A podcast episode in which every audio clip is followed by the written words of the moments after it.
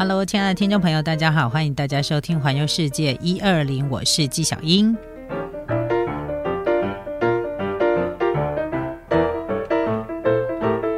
好的，今天呢，纪晓英要带大家来到北海道的小樽还有鱼市这两个地方。其实，呃，这个这两个地方哦，基本上离那个北海道的札幌大概呢是一个小时左右的交通时间。但是呢，来到这个地方呢，它可以品尝到北海道最在地美味的葡萄酒。威士忌还有很多的日本酒，呃，在这两个地方呢，它其实实是充满着非常浓厚的那种艺术文化。那当然啦，不能够或缺的就是北海道的绝景，哈，非常漂亮的风景。那今天呢，跟大家特别来介绍小樽跟鱼市到底有什么地方是比较好玩的呢？那就请从今天的节目当中，大家一起来神游哦。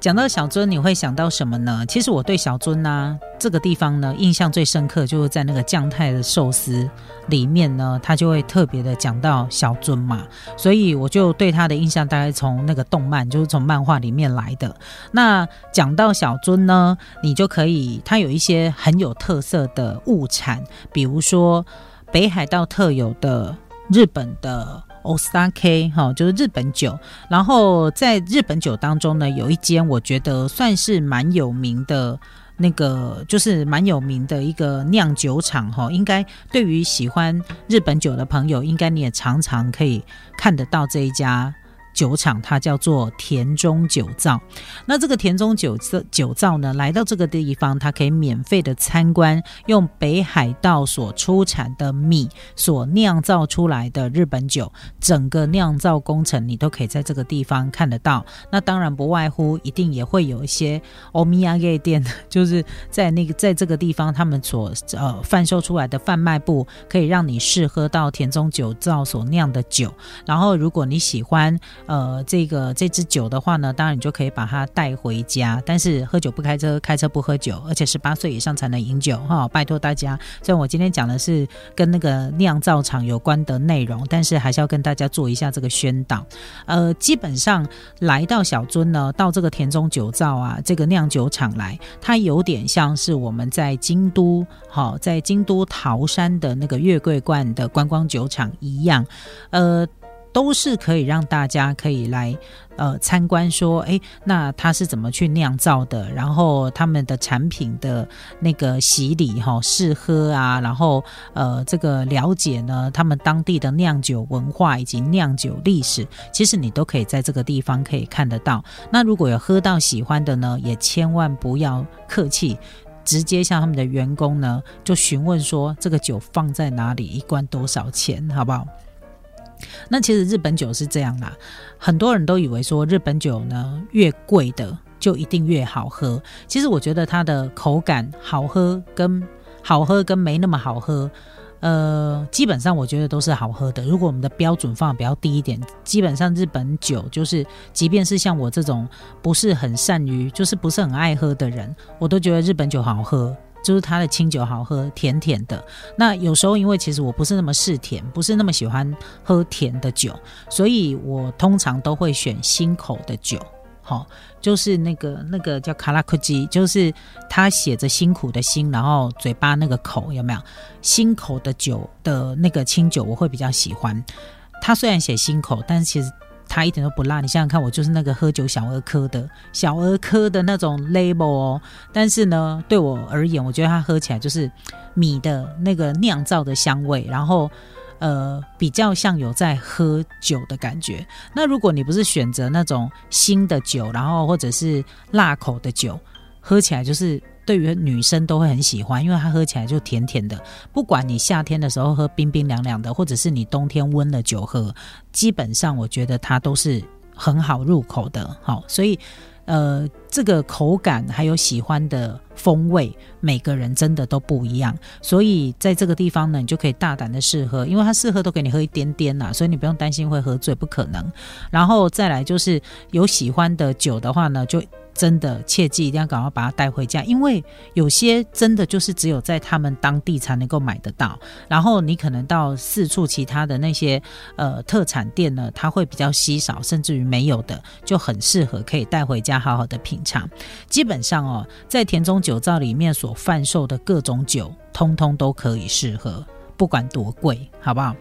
那大家可以先试喝过之后，再来选择自己喜欢的，你也不用担心会买错。那其实除了日本酒之外，它有其他的，比如说那个修酒啦，然后有利口酒啦，各种不同的日本酒种类，其实都有。所以呢，喜欢喝清酒的朋友千万不要错过，可以来这个地方呢，好好的喝一下这个田中酒造的所酿造出来的酒。那它的特色是在于说，呃，它使用的都是北海道所产的米去酿。造造的清酒，所以呢是很适合大家来这里走走，尤其是对于喜欢来一杯的朋友，真的是特别特别的适合。那它的交通方式其实也很简单，因为它只要搭 JR 线到这个南小樽，大概走五分钟，你就可以，呃，这个走五分钟之后呢，你就可以直接呢，呃，到巴士站里面哈，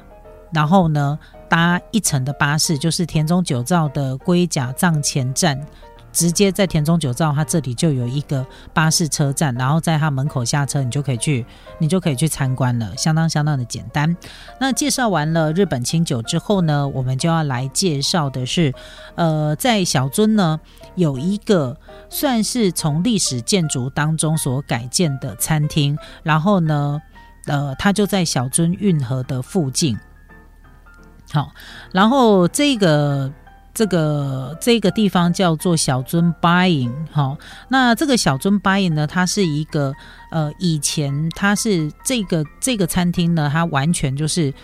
呃古老的建筑，但是呢，他们做了改建，因为你要你要知道，日本政府啊，不只是他们政府，甚至于是当地的当地的乡镇市公所这些，他们对于历史建物的保存其实非常非常的注重，好，所以一些。呃，这个历史建物有特色的，尤其是对当地不管有多偏乡，他们都会想办法去给它进行维护。那他把它进行维护要钱啊，所以最好是让这个建筑又可以自己生钱。他们是这样的概念，所以他们有很多的历史建筑会改建成餐厅，然后或者是类似像展展览馆、博物馆、小型博物馆或美术馆，或者是。展馆之类的这样的一个场所，那大部分呢进去都要付费。比如说，呃，这个，比如说他们可能会有当地艺术家或者日本当代艺术家，呃，他们去这个地方做个展，然后他收取一点点的那种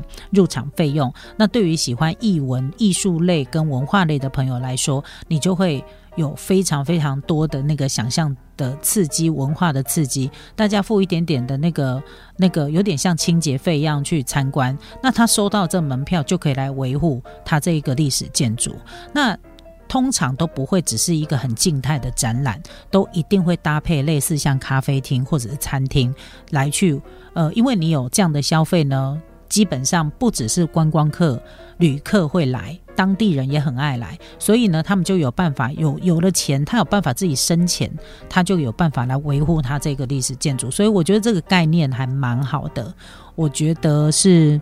很值得台湾来当成借鉴的，因为台湾在很多地方都有这种所谓的历史建筑，但是我们会有很多的规定，比如说你不能使用明火。好，你在这里就是不，你就只能卖那个插电煮的东西，你不能够使用明火。你有时候甚至于用那个那个就是那个直火煮的那个咖啡，你都没办法，因为它就是明火。然后你你你知道吗？限制了它的一些无限可能，因为你有可能是木造建筑，你怕用火会把一把火烧掉什么之类的，巴拉巴拉。然后呢，当然这个这个这个担心，我觉得是很理所当然，但是我觉得它其实是可以。可以被预防的啊，所以啊，好，这个讲到我们台湾的这个跟日本的那个政策的对照部分，我们就先讲到这边哈。因为光是要讲这个，要找一个要更专业的来探讨的话，我大我觉得大概讲三天三夜都讲不完。好，我们来讲这个。小樽八印啊，这个小樽八印这一家餐厅呢，它就在小樽运河附近，因为它是从历史建筑当中改造的一个餐厅，所以呢，很多人来到小樽河畔啊，就是散步之后呢，可以到这个地方来用个餐。那这里有特色的地方，是因为这里呢，它。常年准备十种用北海道的葡萄所酿造的葡萄酒，然后搭配它特殊的料理。它的料理都是为了要搭配这些葡萄酒。对，喜欢喝红酒啊、葡萄酒的朋友都知道，我们一般大概的概念就是红肉就是配红酒，然后白肉就是配白酒嘛，白肉海鲜配白酒。我们大概是这样的一个概念。那这里呢，它只使用他们本地产的葡萄酒去搭配他们的食物，所以它会专门。去开发适合搭配他们本地的葡萄酒的食物，所以有特色的地方在这边。然后再加上它一律使用的是北海道的食材，因为北海道它其实是一个农畜牧业的一个。呃，这个主要的产地嘛，生产地，所以呢，在北海道你会，你很轻易的都可以找到那种我使用的是当地食材所做的料理的餐厅，非常非常的多。所以很多人呢，来到了这个小樽运河旁的时候，都会选择这一个有古色古香的历史历史建筑氛围的餐厅。一方面可以享受当地的料理美食，然后呢，用当地葡萄所酿出来的酒；一方面还可以欣赏这一个充满历史风。华的历史建筑，所以也是非常非常有感觉的一个行程，这样哈。所以呃，这一个小樽八影呢，让大家可以来了解一下说。他们对于历史建筑的保存啊，然后活化啊，然后怎么样让它可以自己自给自足的生存下去？我觉得我们都可以稍微的去了解一下。好，好，那再来呢，我们要介绍这个景点叫小樽艺术村。那小樽艺术村呢，大概是在一百年前的时候，小樽因为身为北海道的海上门户，所以曾经繁荣一时。嗯，跟台湾以前。我们这个都走海运的时候，有没有？你有没有发现，只要有海港的地方、有码头的地方，通常都会是很热闹的地方。比如说基隆港，比如说大家知道的府城，就是台南。哦，那个时候呢，从那个台南安平港那个地方进来，呃，真的也是。也是繁繁盛一时啦。其实这不只是发生在台湾，全世界的任何国家一样。在以前只能走水路，就是海运的同时，只要有渔港的地方，大概都是哇。一等一的热闹哈，就是就是那个当地的黄蛋黄区了，就对了。所以呢，小樽也是，因为一百多年前那个时候呢，它算是北海道的海上门户，所以呢，非常非常的兴盛。那到目前为止，在小樽的街道上依然保存着很多当时的一个历史建筑。那因为走过这一段历史岁月，现在他们都为了活化它，所以把它化身为各项的设施设施，其中有一。一个叫小樽艺术村，它就是一个可以让你同时感受到历史跟文化当中的一个景点。在这个小樽艺术村里头，它有三个美术馆，你可以欣赏到美国、英国、法国以及日本等世界各地的艺术作品。其中有一个很有特色，叫做彩色玻璃美术馆。那这个美术馆里头呢，它的展出就是呃，大家有没有对那个彩色玻璃？有一点点的了解，或者是有没有听过彩色玻璃？其实我对那个彩色玻璃呀的印象，大概就是英国，对，好像在教堂里面，他们早期会使用很多那种彩色玻璃来当教堂的。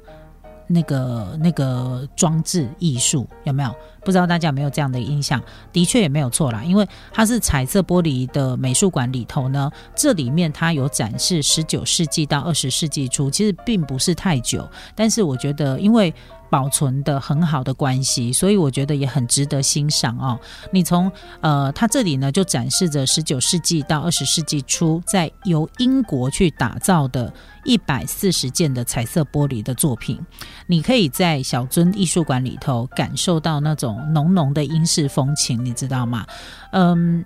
我觉得英国哈的。艺术的影响，对日本的影响，我觉得蛮大，不只是艺术而已。我发现饮食好像也也也蛮大的，因为我蛮常看到那种英式茶馆、英式咖啡馆。然后现在呢，他们像这个这个美术馆里头，它有专门展示那种英国的彩色玻璃，所以我觉得可能在英国的这个文化的部分呢，影响日本人，我觉得是蛮深的，或者是早期有非常非常多的交流，这个我不晓得哈。那接下来介绍的这一个呢，叫四鸟美术馆，四鸟四就是相似的四，哈，然后呢鸟就是飞鸟的鸟嘛，像鸟一样的美术馆。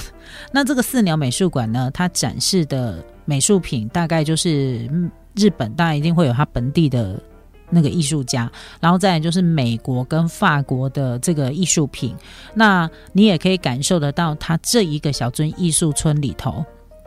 好，它其中有一个建筑是。一百年以上历史的银行建筑，它叫做老三井银行小樽分店啊，那都在这个小樽艺术村里头。所以来到小樽艺术这个来到小樽运河旁边，除了吃美食、喝当地的酒、吃当地的食材之外呢，它还有一个充满浓浓艺术氛围的地方，很值得让大家来这里好好的来参观一下。那讲到了这这个小樽艺术村里头呢，这个百年以上的百年以上的银行。行的老银行的历史建筑，好，就是老三井银行的小樽分店。其实它不只是在小樽有这样的有有这样的建筑物，它在很多日本各地。都有蛮多的这种以前的，就是老银行，然后他们所所就是呃以前经营的据点，那有些有继续经经营下去，随着那个时代的这个更迭，其实都会有一些更新。那以前的，你看以前哈，能够当银行建筑物，一定是很不错的啦。好，一定都盖得很不错，银行呢，哦，所以呃，当他退役了以后，或者是随着时代的更迭，他可能就是改变呃迁移地点了。但是呢，它原本的这个建筑物呢，它还是依然保留了当时的那种气势跟风华。所以我发现很多他们当地的乡镇市政府就会去把它做活化，绝大部分呢都是类似那种展览馆，然后再搭配餐厅或者是咖啡厅这种模式。那我也发现。它不是只有针对旅客或观光客去做设计，连他们当地人也很爱来。他们当地人就有点把它当成像我们这边的那个有没有那个长青食堂有没有长长照据点这样的一个感觉，所以它当然可以持续的把它的风华给散发下去，所以我觉得这个概念呢，很值得我们可以好好的来当借镜的。